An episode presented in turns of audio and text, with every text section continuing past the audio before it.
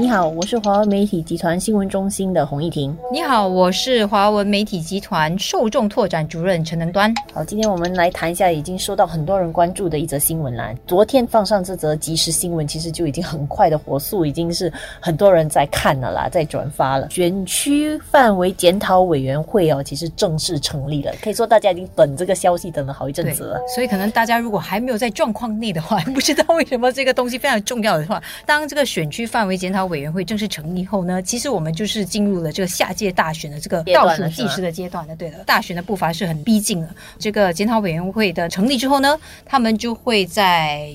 几个月内就会公布他的这个报告，然后公布报告之后呢，等着颁布这个选举令状，然后就是进入大选。所以其实这个程序是向来都是这样，第一个指标了。过去几个月来，其实，在国会中，其实工人党都有提问了两次的，针对说就是问总理说，到底这个委员会成立了没有？然后最近一次问呢，其实是刚刚才在今年八月的时候问，当时其实总理给的答案是还没有成立了。是，那么所以就是看起来就是一个月后，其实终于是成立了啦。他其实每一次他都可能有不一样的一些可能重点。这次的重点就是这个委员会呢，要得考虑的是得进一步缩小这个集选区的规模，还有就是确保有多过这个十三个单选区。我们目前的呃集选区共有十六个，然后单选区是十三个了。其实他们的目标就是希望说进一步的呃增加单选区，然后集选区的这些规模，就是我们知道集选区有分了三个人到六个人的集选区嘛，代表议员呢人数，所以他们就。就需要把这个集选区的人数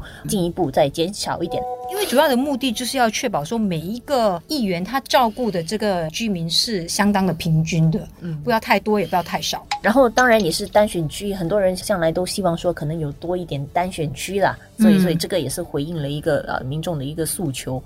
那么下来的话，其实当然我们刚才讲了很多，大家都关注说现在如果说真的已经正式启动，那么是到底是什么时候？会大选啊？什么时候会大选呢？这个其实是有一些有迹可循的啦。其实如果我们现在看的话，哈，以我们以过去刚刚过的大选，就是二零一五年上一届大选做参考的话，其实上一次不总大家还记不记得我们是几时大选？当时是九月了，就是这个月啦。二零一五年的时候，我们是这个月大选。然后当时你们记不记得是什么时候啊？我们成立了这个啊检讨委员会，翻查了资料以后，发现其实是当年是在五月。月份成立的，是那么几时又公布那个结果呢？就是大家所关注的，你的选区会出现什么变化？所以当时的公布实是其实是在七月，也就是两个月后。嗯，所以其实只用了两个月就公布，然后七月公布了以后，其实两个月后九月十一号就是投票日了。是，所以我们其实可以在短短的四个月内就把这个大选的事情办完了。所以它其实可以短至四个月。所以如果以四个月来算的话，现在九月。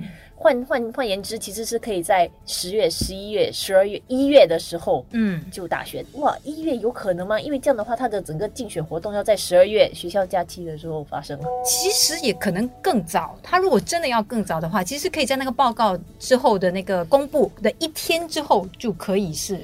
颁布那个选举令，对，因为按照那个规定，好像是向来的话，可以在报告出炉的一天到二十六天之内就颁布那个选举令状。他如果不要拖到差不多一个月的话，其实他更短，他可以十二月就来开始举行大选。不过当然我们知道十二月有他的一些问题啦，因为学校假期大家放假，对，很可能很多人也不在新加坡，嗯，所以一般上十二月不是一个大家看好会是一个大选的的月份啊。反而就是一月有没有可能？可能大家也觉得。一月好像不是要开学了，刚刚非常忙碌，然后大家都刚从可能旅行刚回来，没有时间去听一下候选人讲什么话，或者去看一下群众大会，对吗？一月举行大选不是没有发生过的事。翻查历史的话，其实在一九九七年的时候，我们当年的大选是在一月二号啊，是刚刚过完阳历新年的第二天就就就大选了啊。我们知道明年的那个农历新年来的比较早，一月二十多号，对，所以可能。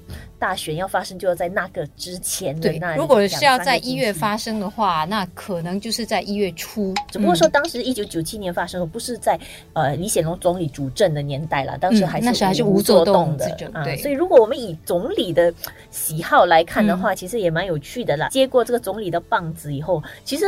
刚好这三次大选里面有两两次。次都是在五月二零零六年跟二零一一年，就是大家也知道总理很已经有两次在五月大选的这个经历，所以可能大家都会觉得，哎，明年比较可能的日期就是不是那么早，是过了财政预算案，可能从三月到五月这段时间都有可能。就可能大家会坊间可能会说，哎，那是因为财政预算案的时候，政府可以大派红包啊，所以在财政预算案的时候，跟每一个人说他可能得到的一些优惠是什么，或者是一些好处是什么啦。今年刚刚过的国庆群众大会，总理也有说要对企业可能会会提供一些呃嗯度过经济难关的一些援助配套什么。他当时是讲说，等到财政预算案再进一步公布一些详情。对，所以可能大家会觉得，诶，其实还有一些政府要做的东西，其实还没有讲完，对要等到预算案过后。所以可能大家会觉得，哎，就是预算案讲完了，整个政府把一他整个这一届政府的所有成绩单都做完了啊，然后才来大选，是一个比较